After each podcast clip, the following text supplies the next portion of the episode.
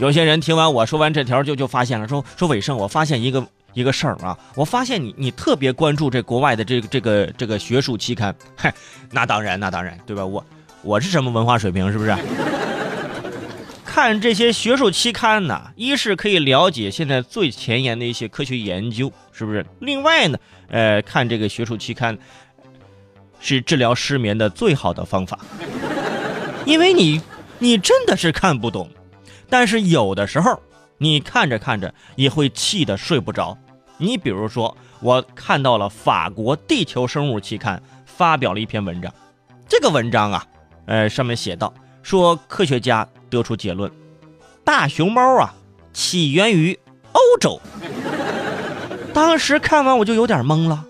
你问过大熊猫吗？你就你就你就给人家改户口这玩意儿？怎么回事呢？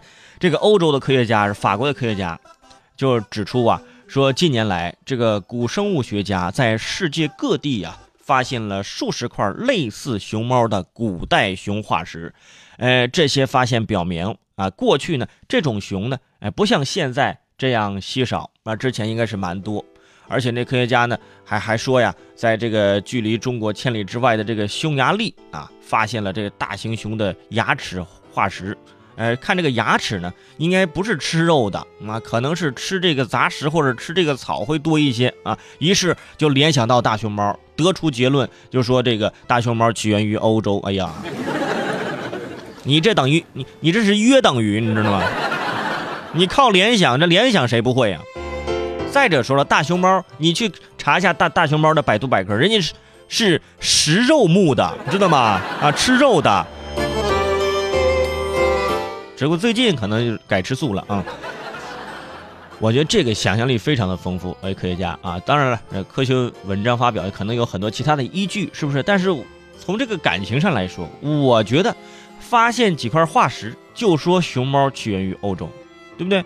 那万一万一是中国的大熊猫出去出去旅游走丢了呢？是不是？对吧？捉迷藏就捉到欧洲去了，是不是？那很有可能。不过呢，这也得出一个结论，就是全世界的人民呢，都非常的喜欢大熊猫啊，都想跟这个大熊猫呢多少产生一点这个亲情的关系，是不是？哎，现在你知道欧洲的朋友想看看大熊猫有多难吗？是不是？这这个国家的动物园想想就是借两只大熊猫，还得经过多少年的谈判，然后借过两只过去之后。多少年之后还得还回来？呃，生完幼崽，那个幼崽也得也得还回来。一去之后，那给那边建的那熊猫馆，我的天哪，我价值不菲，就俩大熊猫在住里面的大别墅啊。